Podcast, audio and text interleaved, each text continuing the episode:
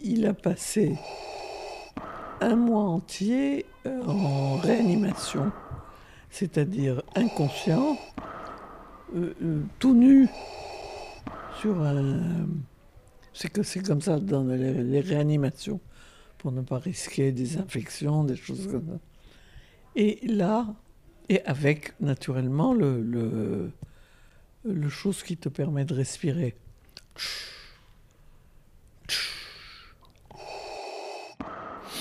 Et ça a duré sept semaines. Et comme c'était très long, nous, on a eu la- l'autorisation d'aller le voir, donc en réanimation.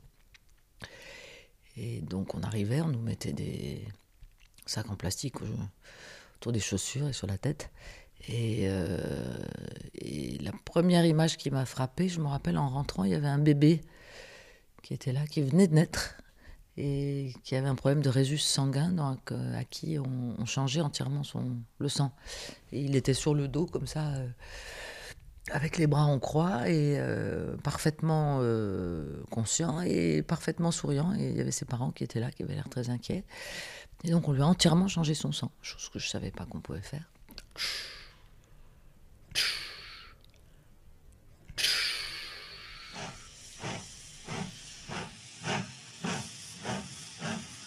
Et là, il a commencé à rêver qu'il était dans un train qui allait à Moscou. Nous ne sommes jamais allés en Russie parce que ton, père avait une, sainte trouille du communisme. Il m'a toujours dit non, non, non, moi, je ne veux pas mettre les pieds là-bas. Ça ne m'intéresse pas. Je sais pas si c'est lui qui me l'a raconté ou si c'est maman qui me l'a raconté ou quelqu'un d'autre. Mais un des rêves qu'il a fait, probablement parce qu'il avait froid, d'ailleurs, et parce qu'il devait entendre les appareils dans son coma, il devait entendre les appareils autour de lui qui faisaient du, bruit, euh, un bruit peut-être régulier.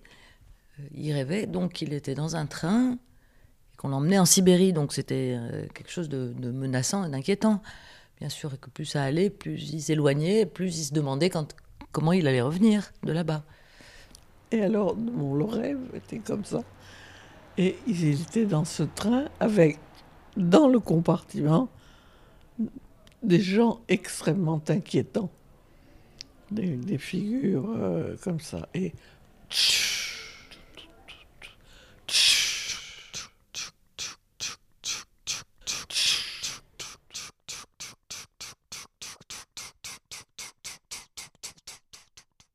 Je sais pas si c'est lui qui me l'a raconté ou quelqu'un d'autre, mais pour moi, ces figures inquiétantes, c'était en fait des gens parfaitement euh, incarnés, puisque c'était toutes les personnes avec qui il avait eu des disputes et des querelles et des problèmes dans sa vie. Et plus le train roulait vers la Russie, plus le wagon se peuplait de ces figures qui venaient les unes après les autres s'asseoir en face de lui sur la banquette dans le wagon où au départ il était seul. Et puis, et ça durait, ça durait. Et puis, à un certain moment, les choses ont changé.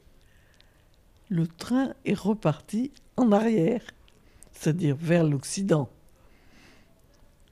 Et les gens dans le compartiment ont, ont- ont- ont co- commencé à sourire, à être plus aimables, etc. Et ça a été le, début de la guérison. Enfin, la guérison. Je veux dire, euh, dix jours après, il est sorti de la réanimation.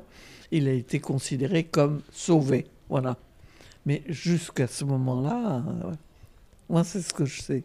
Je me rappelle, euh, je me rappelle quand il a commencé à sortir du coma, on lui a installé une feuille de papier et on lui a donné un crayon et il n'avait pas du tout le contrôle du crayon. euh, hop, donc son écriture partait comme ça. Euh, il n'arrivait pas à former un mot, quoi, tu vois. Et voilà, et petit à petit, donc progressivement, il est sorti du coma. Et après, donc, il a raconté euh, certains de ses rêves.